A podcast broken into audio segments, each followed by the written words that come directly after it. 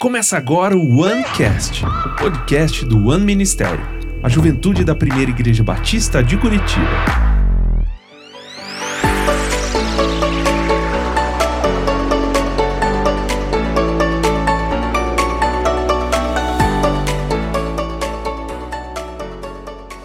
Galera, estamos aqui em mais um OneCast, o podcast aqui do One Ministério. Você está acompanhando a gente mais uma vez aí, já curte, logo seja no Spotify, seja na plataforma que está ouvindo, ouvindo a gente, ou assistindo também no canal do YouTube. Já compartilha esse link, manda para a galera também aí.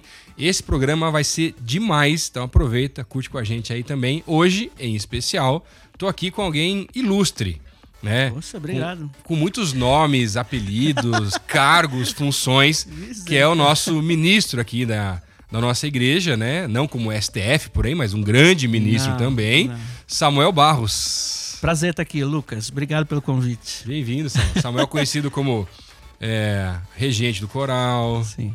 Severino, porque faz tudo também, né? Não tem Rapaz. jeito, né? Herodes, que já foi Herodes aqui no Aleluia também. Esse, tá esse te, é o mais marcante. Esse tá te perseguindo faz tempo, esse Herodes aí já, tá, né? Tem que resolver isso esse ano. não tem jeito, tá? Mas obrigado que você aceitou o convite. Tá de folga e veio aqui gravar com a gente, então que, Mas é um que prazer. honra, né? Vocês estarem com a gente aí também. E aí, uma coisa que acontece nos programas aqui, todo mundo que vem pergunta, sobre o que, que é? Eu falei, fica tranquilo, na hora de conversa eu vou explicar, não tem problema. Mas é que, na verdade, o que a gente faz, Samuel, aqui no Ancast, a gente quer saber um pouco dos projetos, do que, você está fazendo hoje em dia, mas mais do que isso, a gente quer poder ouvir um pouquinho também da tua caminhada e o que te fez chegar até onde você tá também, na verdade, porque isso tem inspirado muito as pessoas, porque mais do que assim, ah, quero saber o que, que a pessoa faz, o como que é reger lá o coral, como que é cuidar disso, daquilo, né, ou tantas coisas que você faz por aí. Mas, cara, o que, que, te fez chegar até aqui? Quando que foi esse processo, chamado?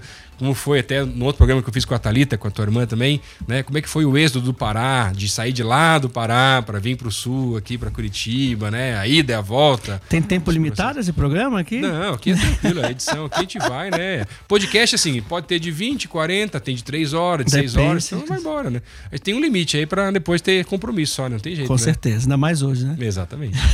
Mas aí, Samuel, como é que foi para ti assim? Essa questão até a parte musical. Como é que começou isso para você? Era uma questão familiar? Não era tão familiar? O que, que te fez chegar a querer escolher tanto essa parte musical, como ministro de louvor, como a, tá trabalhando com coral hoje em dia também? Como é que chegou nisso daí? Que joia. Eu sou de uma família de músicos, né? Meu pai era maestro, professor de música. Minha mãe cantava, tocava. Então, Mas nossa casa. três filhos? Somos três filhos. Os três também trabalham com música, não? Os três. Os três. Os, e no ministério. Uhum. Né? Thalita é a mais velha. Todo mundo pensa que eu sou o mais velho. Não sei porquê, né? Eu sei porquê, porque afinal de contas, hoje aqui, para quem. Você que tá só ouvindo, eu vou descrever. Né? Quem está vendo já sabe. Tá aqui de xadrez, né? Todo jovial, né? Pessoal jovem usa camisa mais xadrez, é, coisa assim, é diferente, né? É. é para parecer mais jovem. para parecer mais jovem, exatamente. A Thalita é mais velha, eu sou do meio, tenho meu irmão Jonatas, que hoje está no interior do Pará, é obreiro da igreja presbiteriana, uhum. saxofonista, cantor. Ele é aquele músico pato. Conhece o músico Não pato? O músico pato? Porque o pato, ele faz várias coisas. Ele voa, mas não voa direito. Ele nada, mas não nada direito. Ele anda, mas não anda direito, entendeu? Mas faz de tudo no bogo. Ele, ele diz que ele é músico pato. Ele toca bateria, violão, sax... o saxofone é o instrumento principal dele. Mas ele diz que ele faz um pouquinho de cada. Você não sabia dessa daí, né? É, ele que diz: Eu sou músico pato, faço um pouquinho de cada, me vira. então hoje os três filhos estão no ministério e trabalham com música. Uhum.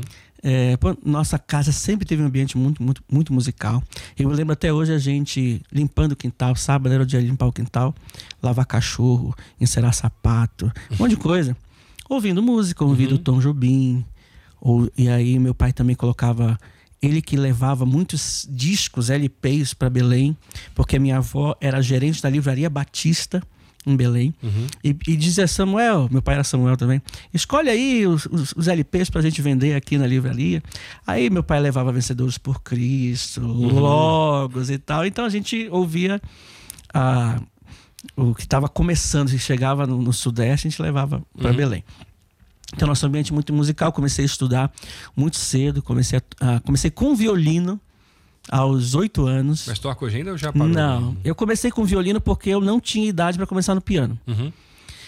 E então, comecei com um violino bem pequeno, mas não lembro mais nada de violino. E nem Era- tem mais também. Nem tem mais violino. Mas seu instrumento é o piano. então. Meus- aí eu, aí, meu- eu sempre quis o piano. Uhum. E aí já com nove anos comecei no piano. É, estudei piano na escola até os 18 anos. Então foram 10 anos de piano. E no meio desse processo, o que, que eu vou fazer da minha vida? Eu queria ser veterinário, porque eu sempre gostei muito de bicho. Mas eu tenho problema com sangue. É mesmo? É. Aí eu disse assim, não vai De dar bicho e certo. de gente. Indiferente. Sangue qualquer. Gente, bicho e bicho, gente também eu também. gosto. Os É. dois tipos.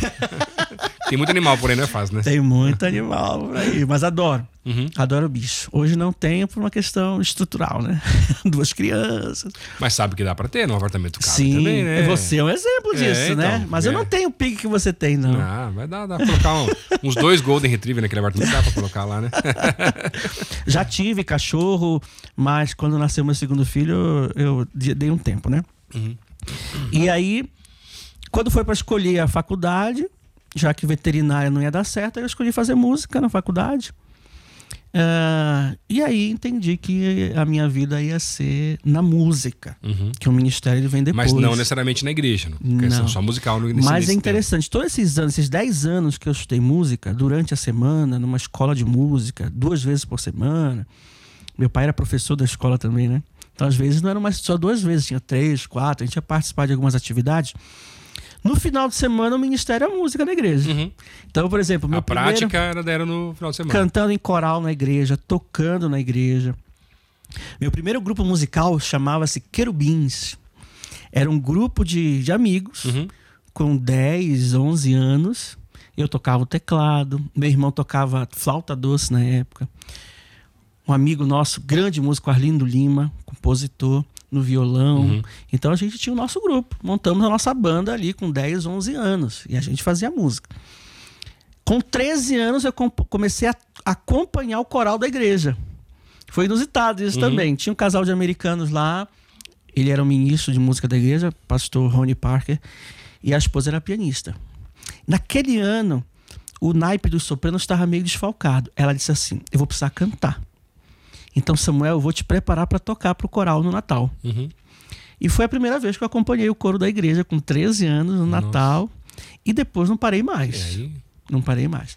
Teve um tempo que eu, que eu parei meus estudos de música, bem na época do vestibular, estava muito sobrecarregado. E aí, é, meu pai não queria que eu parasse de, de estudar. E aí, ele conseguiu um professor no seminário, Isidoro Lessa de Paula, para me dar aula com músicas da igreja. Porque então eu tocava música clássica e tal. Uhum. E foi muito importante para mim. Então, quando eu vou juntando as peças assim da minha caminhada musical, o ministério estava ali, mas eu não tinha visto isso ainda. Uhum. Meu desejo sempre foi ser maestro, sempre foi viver da música. E meu pai dizia: músico no Brasil vive dando aula. Então seja um bom professor de música. Então, antes de eu querer fazer uma faculdade de, de regência, de canto, de piano, eu fui fazer a licenciatura. Hum, Foi nesse momento que a gente veio para Curitiba. Uhum. Aí veio fazer aqui na Belas Artes. Comecei em Belém, só que lá em Belém não tinha o curso específico, era educação artística, De bem mais genérico, né? genérico. Teatro, artes plásticas, você aprendia de, um- de Uhum, tudo um uhum. pouquinho. Só que naquele ano, em 98, já havia mudado a lei e que tirava o papel do professor generalista. Uhum. A escola pública Tinha tinha que que ter ter, os específicos o também. professor específico. Então o curso lá estava defasado. Aí meu pai disse assim: olha, vocês vão terminar um curso que está Que defasado. depois não vai servir pra nada. Não tem em Belém. Então Uhum. pensem aí, ó. Querem ir para São Paulo, para o Rio? Tem Curitiba também. Nós, eu tinha pavor de morar em São Paulo, Rio de Janeiro. Ô, Belém do Pará. De Belém pra O que, logo. que eu não. vou fazer nessas cidades? Medroso. E a minha mãe, poucos sabem, mas a minha mãe é de Santa Catarina. Ela nasceu em Laje, Santa Uhum. Catarina. E morou em Curitiba até os 18 anos. Então a família da minha mãe é de Curitiba. Uhum. Então nós decidimos vir para aí já tinha Curitiba. essa porta, né? Sim. E aí quando nós viemos em 99, em março de 99, nós chegamos em Curitiba para fazer a Escola de Música e Belas Artes do Paraná com uma orientação do meu pai. Só que vocês vão para a primeira igreja de Curitiba procurar o pastor Marcílio. Marcílio Pai. Marcílio Pai. porque meu pai frequentava as convenções Uhum. e a Associação dos Músicos Batistas do Brasil. Ele e tá conhecia o pastor mais Marcílio. envolvido, o pastor Marcílio, que... Então vamos lá. Então nós chegamos aqui em 99 em Curitiba para fazer música, porque nós íamos ser músicos profissionais. Uhum. Começou Mas, assim. mas nesse- até nesse ponto, por mais que se envolvia na igreja, mas ainda com a cabeça de trabalhar... Ministério- Não necessariamente, não, não no ministério. viver do ministério. Até é que porque foi a essa- realidade de Belém é muito difícil, né? Sim. Pouquíssimas igrejas têm condição de ter um ministro. Então, meu pai, por exemplo, era músico, vivia da música, mas estava plenamente envolvido na igreja. Uhum. Era filho de pastor. Sim. Então, meu pai sempre regeu cantata, meu pai sempre regeu culto. Naquela época era regente do culto, né? Uhum. É, Mas ele então, não trabalhava lá. então, nós não tínhamos essa ideia do ministro de música, ministro de adoração. Uhum. Não existia na nossa cabeça na região lá. Isso é muito mais forte aqui no Nem sul, passava, na verdade, porque era... Porque as igrejas tinham músicos voluntários, que eram profissionais e Uhum. Era a exerciam esse papel. local, né? Era a realidade lá. Aí quando nós chegamos aqui, em 99, viemos em obediência, sempre fomos muito obedientes aos nossos pais. Marcamos uma reunião com o pastor Marcílio. Gente, ó, pastor, eu e Thalita, né? Nós viemos juntos. Uhum. A Thalita também fazia educação artística, só que a Thalita já estava no terceiro ano. Eu tinha, eu tinha um ano só de educação artística. Então, quando nós viemos para cá, ela perdeu três anos e eu perdi um. Uhum. Mas a gente E não pôde aproveitar nada aqui também, na verdade, né? quase nada, Ah, então. quase nada. Mas para nós foi a melhor decisão, porque a Ah, gente sim. saiu com um curso válido. Claro. E nós fizemos duas faculdades.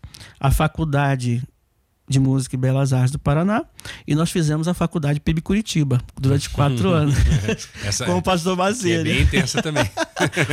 Então nós chegamos aqui, pastor, nós viemos aqui, somos filhos do Samuel, da Geusa, mas a gente só veio em obediência ao nosso pai, porque a gente não quer ficar aqui.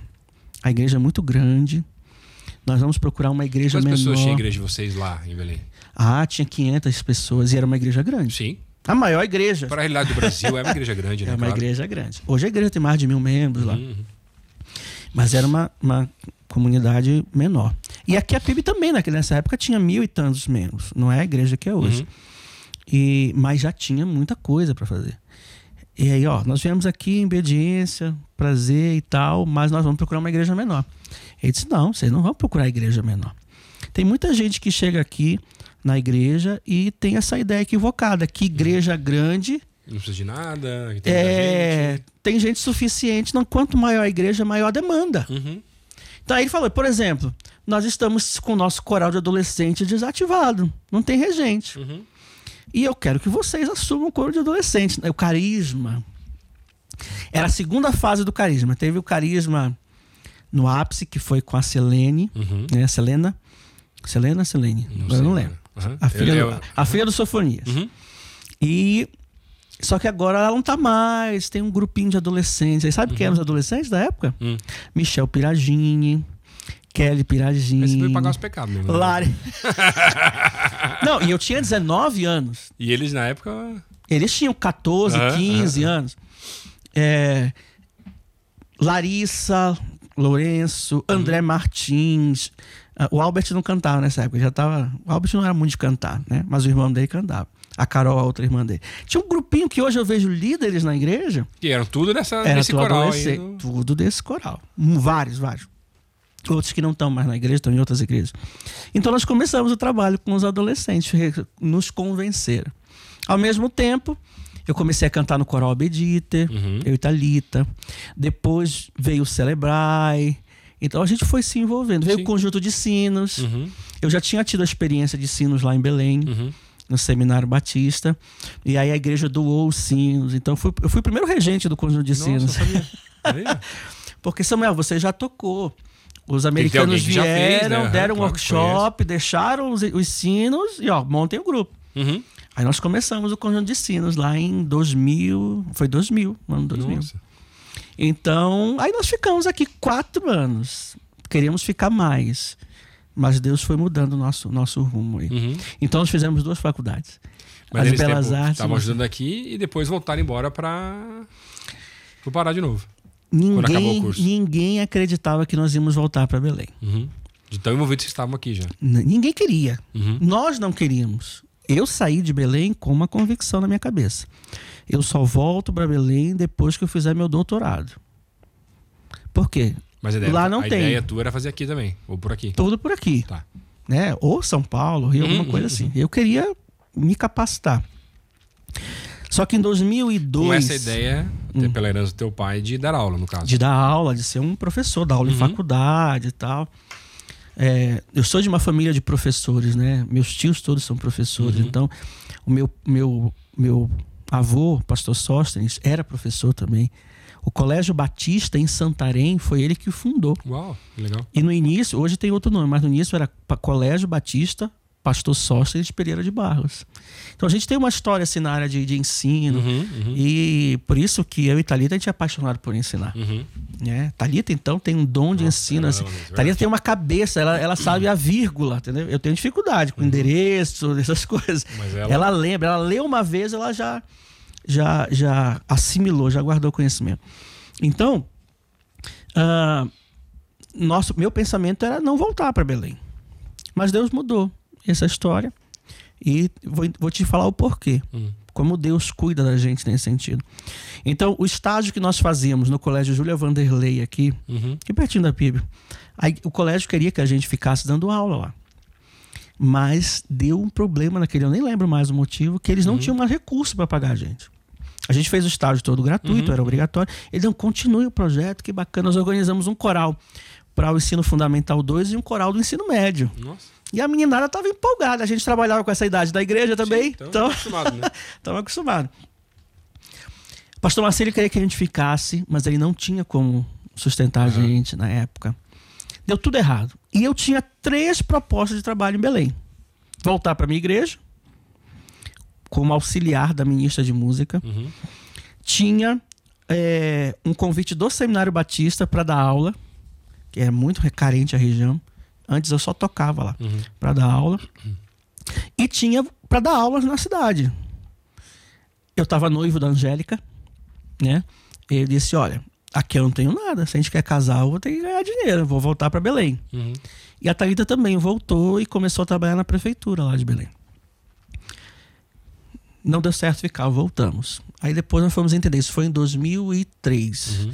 Nós voltamos. Em 2006, meu pai faleceu. Aí em 2007, Talita com um convite para voltar para PIB em 2008. E eu com um convite para ir para Brasília. Caiu a ficha assim. Deus nos trouxe de volta para passar os últimos três anos de vida com nosso pai. Uhum. Porque foi passar um ano de luto, E se não cuidando. fosse isso, podia ser até um peso, na verdade, né? Um peso grande, Uhum, uhum. grande, grande. Então, a gente viu o cuidado de Deus na nossa Uhum. vida. Às vezes a gente não entende por que, que Deus está mudando a nossa geografia, Uhum. mas Deus está dizendo assim: eu quero que vocês passem esse tempo com o pai de vocês, porque depois eu vou levá-lo para vocês de volta. Uhum. A Thalita voltou para cá em 2008, Uhum. para PIB, e eu fui para o meu primeiro ministério em tempo integral, que foi em Brasília. Qual a igreja Porque Brasília? a primeira igreja batista no Guará, Uhum. cidade satélite. Em Belém, nós continuamos envolvidos. Eu já estava como ministro numa igreja menor Uhum. e a Thalita envolvida na PIB, de, na PIB do Pará. Então, meu primeiro ministério foi em Belém. Né? Em 2004, assim que eu casei, voltei, assumi voluntariamente o ministério na Igreja Batista Equatorial, próximo ao seminário. Assim. Foi meu Uhum. primeiro ministério lá, quatro anos, em tempo parcial. Eu tinha um concurso, eu dava aula no seminário e tinha igreja no final de semana. Benção, né? É. Aí é outra história, como Deus Correria mudou, vou para Brasília, é outra história. Uhum. É, mas é legal até o pessoal que tá assistindo, ouvindo a gente, para entender, porque às vezes o pessoal acha que caminhar no ministério, andar com, com Jesus todos os dias, ah, não, ele mostra aqui, mostra ali. Gente, às vezes você tem uma série de possibilidades e tem coisas boas à sua frente, mas você não sabe decidir também. E você tem que buscar no secreto, tentar entender as direções daquilo que Deus tem para você naquela fase, né, Sim.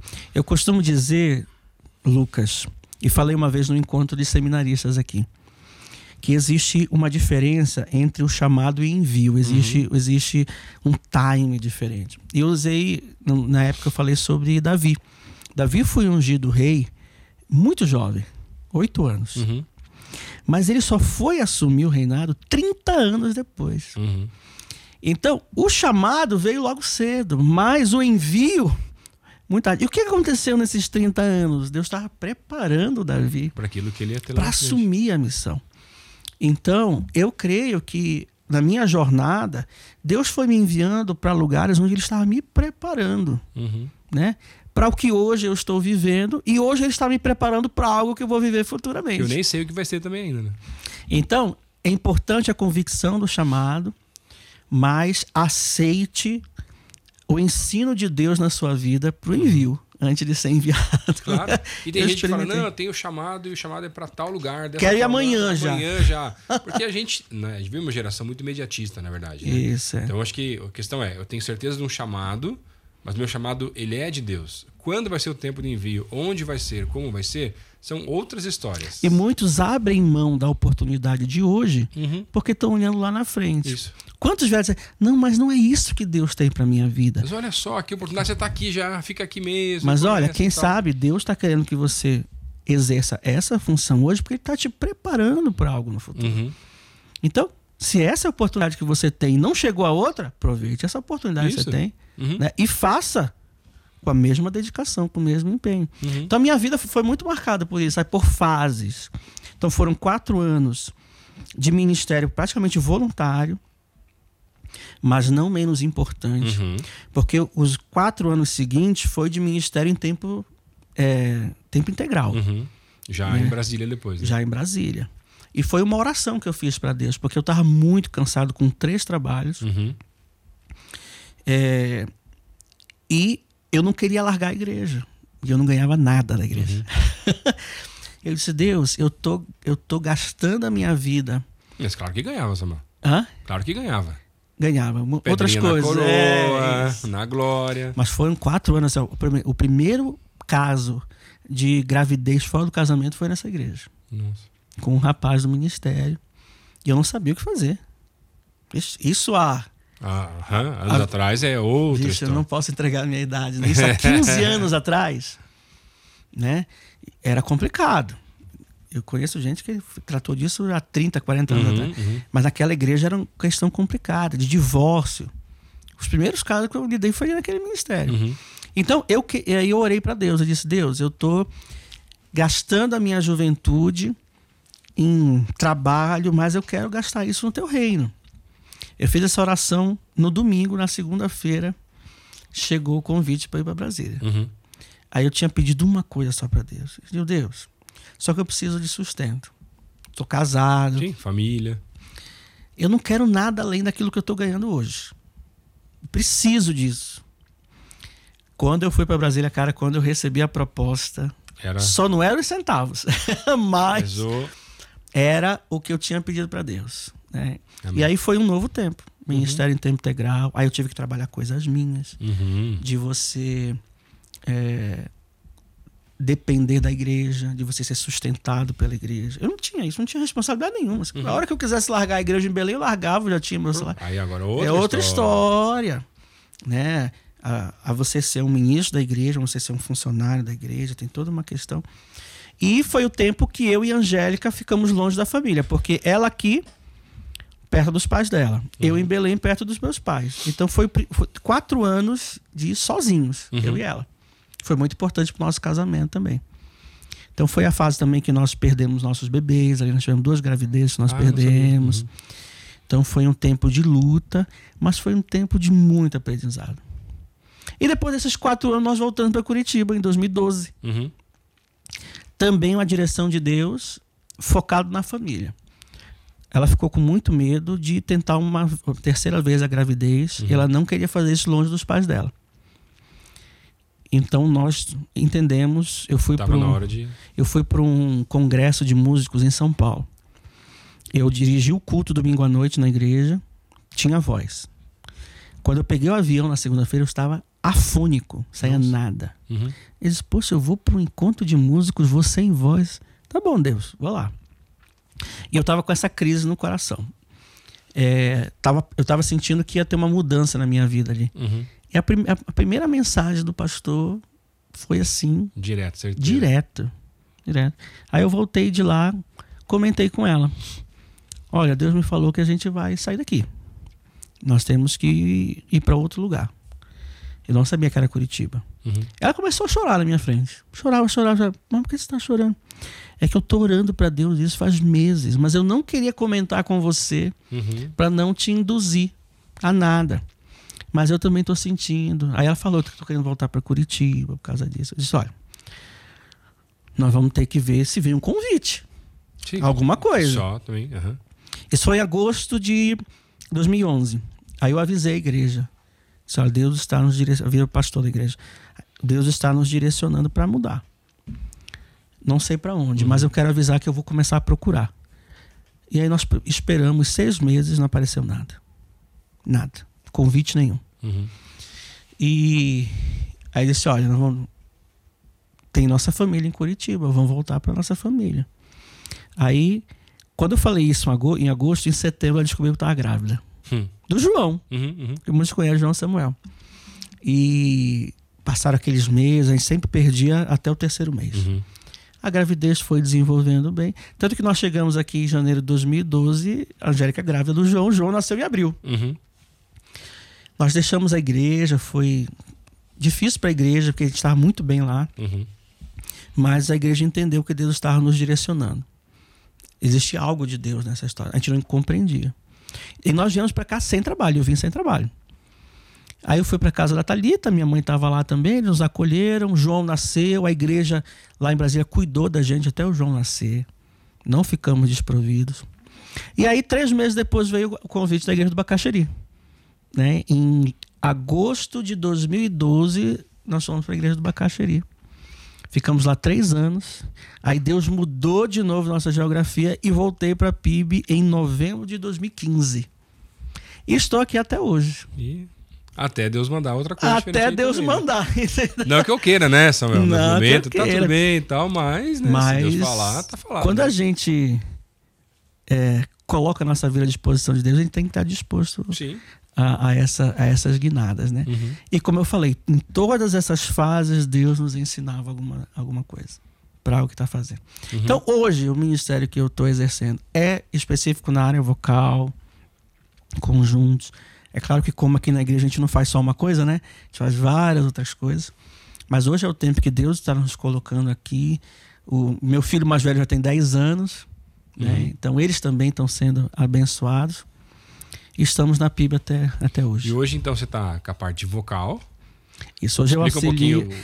o- o- É. Que é, é um pouquinho mais densa essa explicação. Isso, é- é- é- eu auxilio o pastor Paulo Davi, né? ele é o pastor da área de adoração, e ele me convidou para justamente cuidar dessa parte vocal da igreja. Então, que inclui os coros da igreja, os backs vocais da igreja, inclui os conjuntos de sinos. Ele é o único grupo que não é vocal. Não, mas porque é tua herança já nesse Mas, negócio. não tem- olha, cuida dos sinos, porque você entende esse negócio. Então eu comecei assim, cuidando da, da parte vocal, mas como a gente também tem a função pastoral dentro da igreja, então eu tenho, sou, cuido de uma rede de células, eh, trabalho com células, discipulado, toda essa área pastoral está incluída no pacote. Membresia, o que tiver pra fazer. Tudo, né? Não sou um pastor ordenado, mas aqui na igreja os ministros também têm função pastoral. Sim. Né? Então a gente cuida de toda essa parte. Uhum. E nos últimos, acho que cinco anos, também o pastor Paulo David disse: olha, preciso que você assuma a parte artística dos eventos. Os eventos da igreja. Dos eventos master que a gente chama, né? Páscoa, Natal, aniversário da igreja. E recentemente a gente também começou a fazer os musicais Dia dos Pais e Dia das Mães. Uhum. Cuida da parte artística, tô precisando de gente para isso. É, E Deus te abençoe. e de- É aqui que funciona assim. Te saber. Só saber assim que funciona. Ah, Filho, É. tem aqui a tal coisa. Deus te abençoe. Francisco. Mas daí eu usei toda essa experiência de fazer musical nas igrejas, porque onde eu passava Sim, já tinha. tá, sempre tá fazendo alguma coisa, né? Agora cá, tem um detalhe, é como Deus faz as coisas. Eu- tenho um tio que ele é professor de artes plásticas. E desde cedo ele colocava a gente para fazer teatro, Uhum. para fazer cenário, para escrever texto. Eu me lembro até hoje. Acho que eu tinha 9, 10 anos. Natal, festa, aí tinha uma casa grande. Meu, qual era a brincadeira? Não tinha celular na época, né, Lucas? Então a gente brincava Não, de tinha- outras tinha coisas. que ser criativo. aham. Ele colocava papel, tinta, tudo na mesa, tesoura, cola, pra gente fazer fantasia, Ah, figurino, fazer.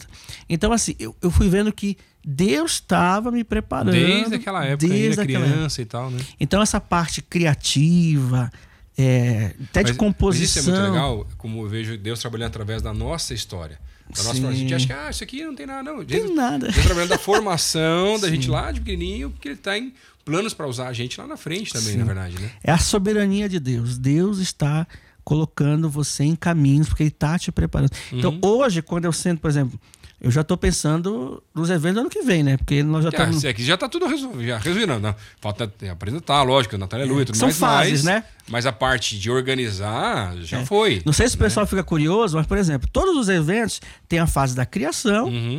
tem a pré-produção, a produção e a pós-produção. A gente divide nessas quatro fases.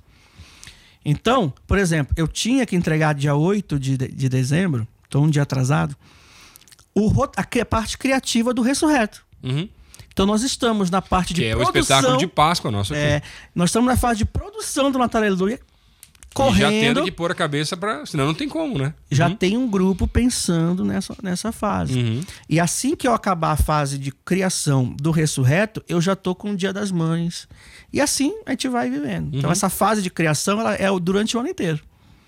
É isso mesmo. E outras, outras equipes assumem as outras fases. Então quando eu tô nessa fase de criação, eu começo a lembrar, gente, é- eu, eu já costurei. Teve, teve uma igreja, a igreja de Brasília. é, teve um, um período que a gente teve muita dificuldade com figurino, mas eu sentei na máquina. Foi quando eu aprendi a costurar. Resolver, dá um jeito. Rapaz, a gente resolve na hora. Então o pessoal às vezes me vê fazendo um monte de coisa. Eu não posso ficar fazendo muita coisa, tenho que me concentrar num- numa área. Claro. Mas quando precisa, cara, Se, meta no aperto ali, né? Dá um jeito nessa. tem que resolver. Isso é uma coisa que a igreja pequena me ensinou, Aham. entendeu? Porque na igreja pequena você, tem, você faz um pouquinho de tudo. Sim, sim. Cara, eu já pintei cenário, sabe? Não, já sabe qual foi a minha primeira função de trabalho na igreja? Diga. Porque eu já fui de igreja grande, pequena, congregação, né, e tudo mais. Uma igreja menor, meu pai, quando assumiu o primeiro ministério, foi numa congregação do Bacaxeri, Igreja Batista Vida Nova em Colombo. Sim. E aí, assim, né, eu cantei em coral quando eu era adolescente no Bacaxeri e tudo mais, mas não, não foi muito pra frente o negócio, não sei porquê. Outro dia até, pra você saber, outro dia eu tava lá, né, nunca tinha acontecido comigo, tempo de oração, e Deus me deu uma música. Acho que Uhum. mais uma poesia do que uma música, na verdade, porque eu Tá. não sei escrever música, né? E aí eu entreguei pra minha esposa. Falei assim, amor, você me ajuda a fazer isso que virar uma música e tal? Ajudo. Até hoje nada. É mesmo? Aí entreguei pro Luizinho. Luizinho, você me ajuda? Eu falei, ajudo. Até hoje nada. Então, assim, ou deve ser muito ruim aquele negócio lá, entendeu? Mas eu acho que assim, é que o pessoal falou assim pra mim, com carinho, pastor, é que tem músicas que é só pro secreto. É só pro teu tempo. Ah, obrigado, meu irmão. Entendi o recado, né? E lá em casa Mas tem, um, guarde, tem um guarde. compromisso, né? Quando a gente casou, aí a gente falou assim, ó, o negócio é o seguinte, então, eu prego, você canta e tá tudo certo. Resolve. O problema é que agora ela quer começar a pregar. E é melhor eu não começar a cantar, sabe? Não, mas daí você põe as suas filhas pra começar Exatamente. a Então cantar. agora não. Já estamos. A, a Lúcia, ela senta no piano, começa a tocar e fala assim: esse é meu trabalho. E fica, ficar Olha! tocando, já é outro nível, assim. Até só- como estamos só entre nós aqui, Samuel, Sim. outro dia, a, minha, a Lúcia, mais velha, né? Tem dois anos e meio, tava lá querendo. É, estava indo pra, pra dormir, eu tava brincando com ela, assim, e daí eu comecei a cantar. Daqui a pouco olhou pra mim e falou assim: papi, shh, falei, meu Deus do céu. Tá feia a coisa aqui, eu não tem nunca vi jeito. você cantando mesmo. É, É. então é melhor não ver Não mesmo, vale a né? pena, né? É assim, é uma, é, é uma coisa meio. É angelical, são línguas inexprimíveis. entendeu? Então é Ah, melhor deixar quieto o negócio, né? Mas tudo bem. Deixa mas eu já tive as experiências e a Eve me deu algumas aulas no carro. Faz tempo que ela não tá dando É. aula, acho que ela desistiu também, mas tudo bem. Ela tem muito trabalho ultimamente, a É, Eve, né? não tá fácil também, né? É que as, as, é, as aulas do carro agora com duas crianças, aí o- os choros, o, né, Entendi. os gritos aí é um pouquinho é mais difícil do que quando a gente tava só nós dois, mas tudo bem. Mas acho interessante, assim, ó, porque na verdade às vezes as pessoas não, é, não imaginam, né, um pouco da nossa história, que é um pouco que a gente fala aqui também nesse podcast aqui, mas por exemplo, né, eu, eu amo organizar eventos, né? Que é uma coisa que Deus foi construindo através da minha história. Então, desde o tempo dos acampamentos, de programação, de fazer lá as brincadeiras do acampamento, aquela coisa toda. Cara, fiz isso 18 anos da minha vida, na verdade, né? Depois do tempo do banco, no HSBC, trabalhando, organizava uma média de 90 a 100 eventos por ano pelo Brasil todo, e tudo que é tipo de evento e tudo mais e tal. Ah, e aí você vê Deus trabalhando isso hoje em dia Sim. também no ministério, na verdade, né? Então, isso é muito bacana porque tem gente que acha, não, então agora eu migrei, então agora eu esqueço todo o meu passado, né? Tudo que eu aprendi, que Deus me trouxe até aqui, porque agora é outra fase, é outro tempo novo. Não, tem coisas que você tem que perceber que Deus foi construindo para te trazer até aqui, na verdade, né? É verdade. Deus não desperdiça o nosso tempo. Não. Se você colocou a tua vida nas mãos dele, ele vai te capacitar. Eu tenho conversado com alguns seminaristas ultimamente, assim. Aí uns dizem assim, ai, mas eu, eu acho que eu não estou no lugar certo, não sei o quê. Aproveite a oportunidade que você tem hoje. Né? Você está sofrendo pelo que você não está vivendo? Aproveite o que você está vivendo agora. Uhum. Aprenda. Você está numa igreja que te dá oportunidades que você não vai ter em outro Não, lugar. e às vezes o cara tá sofrendo porque ele não tem e deixa de aproveitar aquilo que ele já tem. Aquilo que ele tem. Sim, é. eu, por exemplo, quando eu cheguei aqui na igreja, eu não tava. Eu tava no seminário, mas eu vim com a minha esposa, com a Evelyn, né? a gente não era casado ainda, porque ela era daqui. Eu não era da PIB, né? Mas não vim com pretensão de ser pastor da PIB, vim com, pra gente entender o que a gente tem uma igreja nossa, Sim. que antes ela, ela tinha, era daqui, eu era de uma outra igreja, a gente achou que seria melhor estar aqui. E vim, mas daí já começa a trabalhar, começa a servir, Sim. começa a ajudar, e depois tem uma caminhada. Mas o cara, não, eu tenho um chamado pra PIB. Falei, meu irmão, não é bem assim que o chamado funciona. Não, é. Volta pro secreto, tem mais um tempinho lá também e tal, É. né? Porque às vezes o pessoal confunde as coisas, né? Confunde. E é comum, porque Sim, sim, sim. é- é- é- isso também nos ajuda a amadurecer, né? Como líderes, espiritualmente, entender. É muito fácil. Eu, eu, quando converso com essa garotada aí, eu lembro das minhas crises, Uhum. entendeu? Das minhas crises. E graças a Deus, é, como, como é o seu caso, né? A gente vem de uma família de pessoas que viveram também o ministério, nos ajudam nessa caminhada. Pastores, líderes espirituais que nos ajudaram, às vezes, a não tomar decisões erradas, Uhum. né? De não, espera um pouco mais, a vida não é assim. Então, eu percebo que essa geração vive esse conflito do imediatismo. O cara quer começar ganhando já cinco vezes mais. Cinco vezes mais, ele já quer, não, quero pregar todo domingo, Quero pregar quero todo não sei o quê, tem, que- tem que domingo. É. ser no templo sede, no, no- no- na congregação, não quer, não quer ganhar cancha, né? Não quer aprender. Não é assim que funciona, né? E o começar de baixo é algo que nos ensina muita coisa. Inclusive a valorizar o que a gente tem hoje. Claro. Né? Você, poxa, comecei com isso e tal. E e você ajuda não negociar. não se perder também. é, não- não negociar os valores. Uhum. Porque se você começa de baixo, mas você começa errado, você começa a pensar naquilo que não é o fundamental. É, o meu texto é Mateus 6,33. Busque em primeiro lugar o reino de Deus e a sua justiça, e as demais coisas vos serão acrescentadas. Foi esse texto que Deus me deu quando eu abri mão de todos os meus trabalhos para viver do ministério. Uhum. Busque em primeiro lugar o reino de Deus e a sua justiça, e as demais coisas eu vou acrescentar na minha vida. Então, as experiências que eu tenho na área financeira, as experiências de sustento, tudo isso veio por quê? Porque eu decidi isso lá atrás, que eu ia buscar o reino de Deus. Amém. E Deus tem me sustentado nesse tempo. Entendeu? Até naqueles seis meses que eu fiquei sem ministério, sem trabalho, nunca me faltou nada. Uhum. Eu, eu- eu conto essa experiência para as pessoas. Eu disse, eu precisei vender um carro, Sim. Não quer Deus- dizer que eu não passei por alguns apertos ali, Deus não me faltou. provou até o limite de, de chegar o dia de dizer assim: agora não tem mais nada para fazer. Deus. Não tem mais o que vender. Mas foi naquele, naquela semana que daí o abacaxi me chama: não, vem cá pra gente conversar. Entendeu? Quer dizer, tudo, tudo, tudo, tudo. É, é, Deus está no controle da nossa vida Uhum. e Ele nos permite passar, inclusive pelos momentos de incertezas, para que a gente aprenda a confiar, a gente aprenda a molhar o pé, né? Que a gente quer, não quer nem molhar o pé, né? Quer que o milagre aconteça Sim, sim. e que nem precisa é, pisar na água. sentado em casa lá, tranquilo, né? E tá chovendo ali. Tive, voltei a dar aula naqueles seis meses. Foi que assim que eu vim pra PIB, comecei a voltar a dar aula de canto, porque eu não dava muitos anos. Né? É, por quê? Pra ganhar 600 reais. Sim, mas é alguma coisa Mas pra gera ajudar alguma na família, coisa. claro. Até pra minha cabeça, pra eu não ficar parado. Às E vezes, naquela a época, gente- 600 reais valia mais do que hoje em dia também, né? Com certeza. caro também, não tá fácil, né? Com certeza, mas daí era lá, aquele negócio de você trabalhar um monte pra ganhar pouco. Eu já vivi isso na minha É. vida há muito tempo. Mas é interessante você falar, porque quando eu vim pra cá, pra igreja, eu passei a ganhar um quinto do que eu ganhava antes, né? No começo do ministério. E aí, quando eu saí, teve um acerto lá, que eu falei, ah, isso aqui é minha reservinha, quem sabe pro casamento, não sei o quê. Eu deixava na conta poupança lá guardado. E aí todo mês, uma vez ou outra, tinha que tirar um pouquinho da reservinha, tinha não sei o quê. Era... Quando acabou a reserva do negócio ali, foi que aí é, Deus abriu outras portas aqui na igreja e tudo mais. Então, assim, às vezes. Acho que a a questão é que às vezes a gente quer de ter é uma um negócio garantia. né? Olha, na minha E o vida. ministério não tem garantia, a não ser a presença do Senhor com a gente. Eu não Fora sei isso, na sua vida, mas na minha vida, aí eu vou contar uma experiência pessoal. Né? Não serve de exemplo pra ninguém, não, é só pra mim. Não é doutrina. Não é doutrina, é uma experiência pessoal. É, de vez em quando entrava um valor, um dinheiro a mais, né? Aí entrou um dinheiro lá da venda da casa da minha mãe. Conseguiu vender a casa e tal. Entrava um dinheiro aqui. Eu sempre gastava esse dinheiro. Até o dia que eu aprendi uma frase que meu pai dizia. Olha, meu pai já dizia isso naquela época que eu não tinha escutado, não tinha entendido o que ele dizia. Se Deus está mandando é porque você vai precisar. Uhum.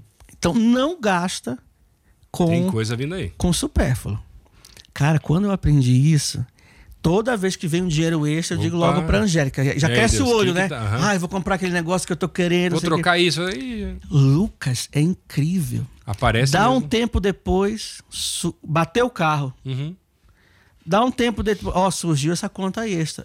Cara, é o dinheiro certinho. Então, assim, eu tenho, faço meu planejamento financeiro, naquilo que eu posso fazer, Claro. mas tem coisa que é o maná de Deus mesmo, Uhum. Né? Ou Deus já tá mandando, olha, não gasta aqui porque você vai precisar ali na frente e tal. Uhum. Então a gente vai aprender no ministério a Claro. lidar com isso, que o sustento vem do Senhor, né? Nunca me faltou nada. Falando de filho, né? Cara, meus filhos usaram Calvin Klein. Mas eu nunca comprei. Nunca comprei. Quando nós viemos de lá de Brasília, a, a- a igreja ficou muito sentida, assim, os irmãos da igreja. Ai, mas você tá indo sem trabalho. A minha preocupação maior, Aham. maior era disso. Tem um bebê na barriga. Cara, chegavam caixas de Brasília com roupa de neto. E era tudo roupa de marca. Nossa. O João usou assim, das enxoval. coisas mais finas. Era um menino ali do, do berço de ouro já. Eu fui comprar roupa pro meu filho. O João tem 10 anos. Eu acho que eu fui com- comprar quando tinha 8, 9 anos. Nossa. Porque nós de tanta sempre... roupa que sempre foi ganhando. E... Não, e sempre foi ganhando o tempo todo. A gente Uhum. tem uma experiência pessoal nossa lá em casa também que mostra a fidelidade de Deus. A gente tem um costume lá em casa, tipo assim, ganhou presente. Ganhou uma roupa nova, então você vai pegar aquela roupa já que não tá servindo, não tá usando, e você vai doar Uhum. pra igreja. Então, semana em semana, a Eu Angélica tô vem com tentando fazer isso com minha esposa, mas ela não tá querendo, Samuel. sei o que Não, aconteceu. desapega, É. desapega. Desapega. Na, minha, na nossa vida, eu e a Angélica, a gente conta pra várias Assim, pessoas. isso. entrou, saiu outra coisa. Saiu. É. Primeiro pra não acumular. Sim, claro. né? Então, vamos ganhar presente de Natal agora. Geralmente em janeiro vai vir um saco de coisa aqui pra igreja, com brinquedo que não usa mais, com roupa que não usa mais. Lucas, incrível, incrível. Eu chego aqui com um saco de coisas. No mesmo dia ou no dia seguinte, chega aqui, olha, eu vim aqui trazer uma coisa para seus filhos. Uhum. É incrível. E eu vejo que isso é uma forma de Deus estar dizendo assim, Mostrando, olha. tô cuidando. Uhum. Tô cuidando. Não precisa ficar acumulando. Eu nunca fui de pegar roupa e vender, Uhum. sabe? Eu não sou contra isso. Acho que tem Não, gente tem- que tem pode gente- fazer isso. beleza. Mas na minha vida, Mas Deus é me, diz minha- assim, ó, dá e você vai receber, Uhum. tá? Então, olha, confesso meus filhos. Cara, meu, meu filho tem um drone agora.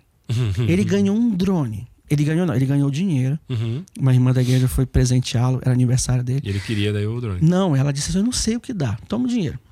Aí a Angélica, sabiamente, disse assim: Já que ele tem dinheiro, eu vou ensiná-lo o valor das coisas.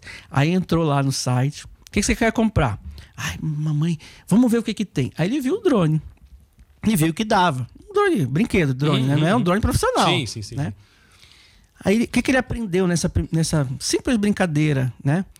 A saber o valor das coisas. Então ele cuida daquele drone, o negócio. Como ele comprou no site, teve que esperar um mês para chegar o brinquedo. Que não é tudo imediato, tá Que certo? não é. Faz parte, né? Claro. Aí, aí ele tá esperando outras coisas chegarem, né? Que ele comprou o drone e mais umas coisinhas. Aí, ah, quando mamãe entra no site para ver. Ah, Tá a sua entrega está em atraso, vai demorar mais sete dias. Ai, vou ter que esperar mais sete dias. É, meu filho. É, assim, assim, a vida é mesmo. assim, a vida é assim. Ele fica contando as coisas, né? Então, no sustento da minha família, Lucas, Uhum. Deus tem cuidado. Amém. Deus tem colocado. A Angélica passou por um problema de saúde muito sério no passado, foi para UTI. Uhum, eu lembro. Foi assim, complicado. E, e o nosso plano de saúde, a gente não estava com o plano de saúde da igreja, a gente tinha ficado com o nosso plano de saúde. Porque eu já tinha sofrido um pouco, sabe? Confesso que eu fui um homem de pouca fé.